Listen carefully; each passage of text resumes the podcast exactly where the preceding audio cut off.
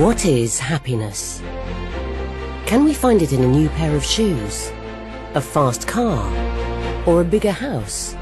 Or does real happiness lie somewhere else?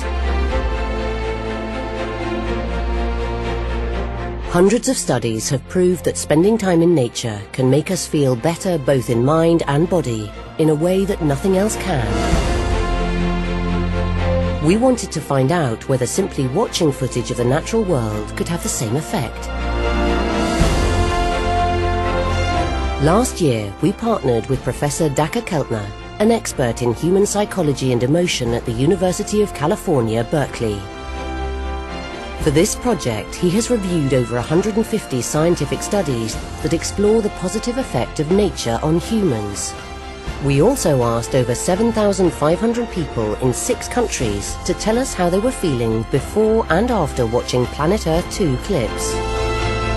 This data showed significant increases in joy, contentment, curiosity, awe, amazement, and wonder, and clear reductions in tiredness and low energy. It even reduced stress, especially among younger viewers. These findings revealed that wildlife programs can cause viewers to experience positive emotions. My study of human happiness has revealed that these emotions, amazement, wonder, and awe, are the foundations of a powerful form of real human happiness.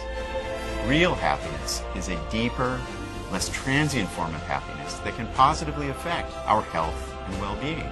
So by simply watching incredible footage of our natural world, you too can experience these uplifting emotions, helping you to be more connected with this amazing place we call home.